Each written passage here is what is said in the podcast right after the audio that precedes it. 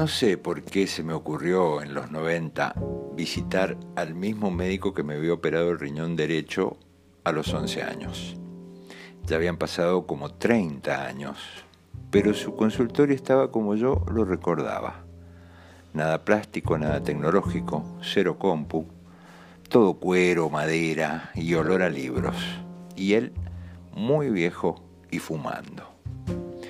Buscó en un fichero de cajoncitos hermoso mi historia clínica. No sé si la que sacó era la mía.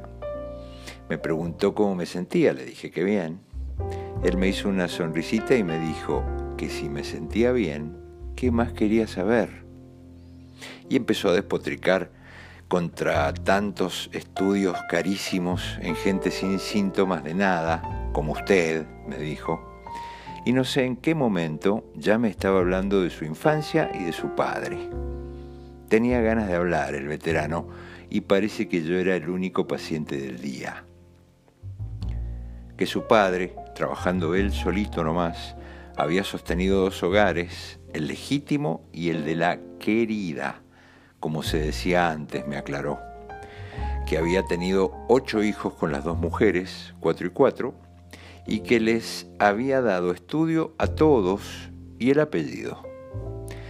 Que en su caso, él solo había mantenido una casa con mujer y dos hijos, y que ahora tienen que trabajar su hijo y su nuera para mantener una sola casa él me ejemplificaba el cambio en el tiempo del costo de la vida, pero yo me quedé colgado con la idea de la esposa y la querida.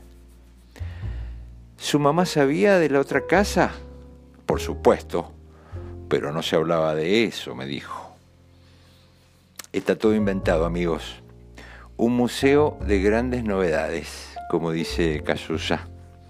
Ok, el hombre podía y la mujer no, era la época.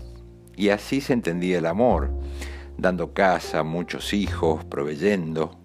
Era el poliamor de la época, un poliamor jodido, convengamos. Hoy la propuesta parece que pasa más bien por un trío de jóvenes, como mínimo, una cama y ninguna cuna. Si ya están casados y tienen hijos, incorporan nuevos amores sin hacer hijos, obvio, solo para hacer aquello que les guste.